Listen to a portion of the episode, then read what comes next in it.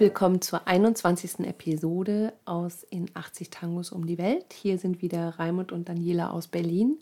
Und heute haben wir ein Stück mitgebracht, ein sehr frühes Stück, La Morocha von Francesco Canaro, gesungen mit Ada Falcon, zu der wir später noch kommen. Wir haben ja noch eine Geschichte, die wir einlösen müssen. Aber erstmal zu dem Stück. La Morocha, ich bin die Dunkelhaarige. Ja, das ist ein Tango, der wurde schon 1905 auf den Markt gebracht. Es war eine Komposition von Enrique Saborido, ein Pianist vor allem, hat aber auch als Geiger gearbeitet, hat sehr viel unternommen in der Tango-Welt, war so einer der Pioniere. Und man sagt, dass das Stück eigentlich beruht auf einem alten Bordell-Tango. Es gab ja diese ganze, in der Frühzeit des Tango, diese Musik, die so eher ein bisschen explizit ist. Die hatten zwar oft keine Texte, aber die Titel waren so. Und dieser Tango soll geheißen haben Metele, Fiero, Hasta el Fondo.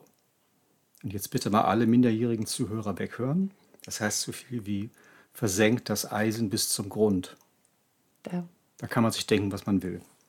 Gehen wir jetzt nicht näher drauf ein. Als das Stück 1905 dann offiziell herauskam mit gedruckter Partitur, ähm, war eine andere Zeit. Da war Argentinien dabei, äh, diese großen Herausforderungen der Einwanderung, die seit 1880 stattgefunden hat, in den Griff zu bekommen. Also da wurde eine allgemeine Schulpflicht eingeführt und viele Tangos aus der Zeit hatten sowas Staatstragendes. Die haben sozusagen eine argentinische Identität formuliert. Der Textdichter hier ist Angel Di Joldo, den haben wir auch schon kennengelernt.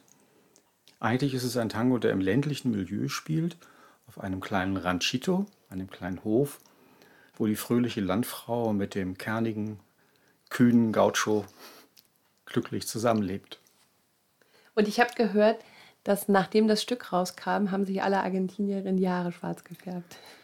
So geht die Geschichte. So geht die, zumindest alle Frauen, die nicht wirklich als Brünette oder Dunkelhaarige durchgingen. Ja, damit wurde so eine Art ähm, Ideal formuliert, ne, wie eine Argentinierin zu sein hat. Fröhlich und immer ihrem Mann ergeben. Also das war auch eine ganz interessante Form von Geschlechterzuweisung.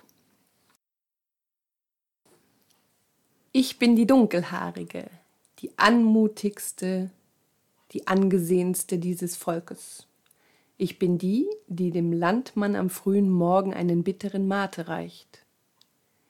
Ich singe mit süßem Akzent bei meinem kleinen Hof eine kleine Dezime mit zärtlicher Leidenschaft, während mein Gemahl davontrabt auf seinem Rappen. Ich bin die Brünette aus Argentinien, die nichts schwer nimmt und ein fröhliches Leben führt mit ihren Liedern. Ich bin die sanfte Begleiterin des noblen Kreolengauchos, die ihre Liebe bewahrt für ihren Herren und Gebieter. Auf meinem geliebten Hof unter der Laube in einer Silbernacht mit süßer Emotion singe ich für den Pampawind, für meine geliebte Heimat und meine treue Liebe. ja, das sollte patriotisch wirken. Also das, das allgemeine gesellschaftliche oder kulturelle Ziel in dieser Zeit war, sowas wie eine argentinische Nation zu gründen weil natürlich hatten die große Probleme, einer, so ein, zu einem, einem, positiven Selbstbild zu finden. Es gibt ja diesen Bonmot, dass die Argentinier eigentlich Italiener sind, die Spanisch sprechen, die nur zu gerne Franzosen wären, besser Pariser und deren Land den Engländern gehört. Das ist alles nicht ganz falsch.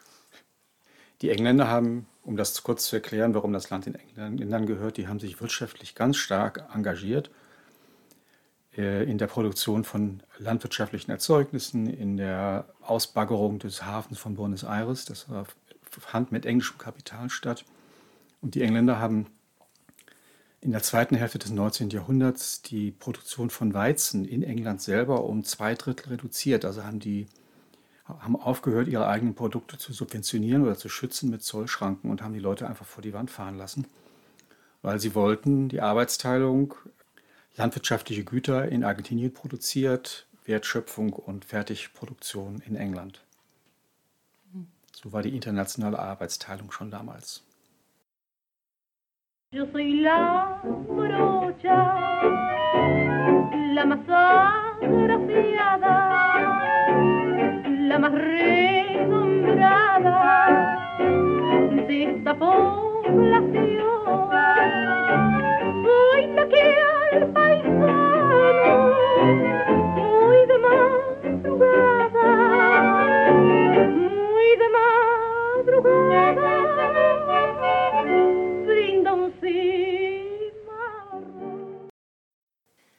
Ada Falcon. Eine wunderschöne Frau, die ähm, zu Canaro kam, aber vorher schon doch einen ziemlichen Bühnenweg hinter sich hatte. Sie war ein großer Star. Ich glaube, sie hatte eigentlich keine Kindheit. Ihre Mutter wollte sie von früh auf auf die Bühne bringen. Die ist mit fünf Jahren das erste Mal im Theater gewesen, also auf der Bühne. Mit elf Jahren das erste Mal bei einem Film mitgewirkt und hat es wirklich geschafft. Sie ist zu einem großen Star geworden. Ihr ging es sehr gut, als sie dann auf der Höhe ihres Ruhms war. Sie fuhr ein dickes Auto, hatte ein mehrstöckiges Haus in Buenos Aires. Ein rotes Auto übrigens. Ein rotes Auto. 1925 fing sie an, äh, Tangos aufzunehmen mit Osvaldo Fresedo. Und 1929 begann die zehnjährige fruchtbare Zusammenarbeit mit Francisco Canaro. Sie haben ungefähr 200 Aufnahmen zusammen gemacht. Das ist eine Menge. Sie war damals die erste Sängerin in einem Tanzorchester überhaupt. Und das Stück, was wir heute hören, ist das erste, was die zusammen aufgenommen haben. Hm, und jetzt kommt die Geschichte mit Canaro und Ada. Tja, was soll man sagen? Gerüchte, Gerüchte. Also Sie hatten natürlich was. Es, ging, es war eine On-Off-Beziehung und irgendwann hatte Ada die Nase voll und wollte, dass er sie scheiden lässt. Cannaro war natürlich verheiratet. Mit einer Frau, die hieß im Allgemeinen La Francesca.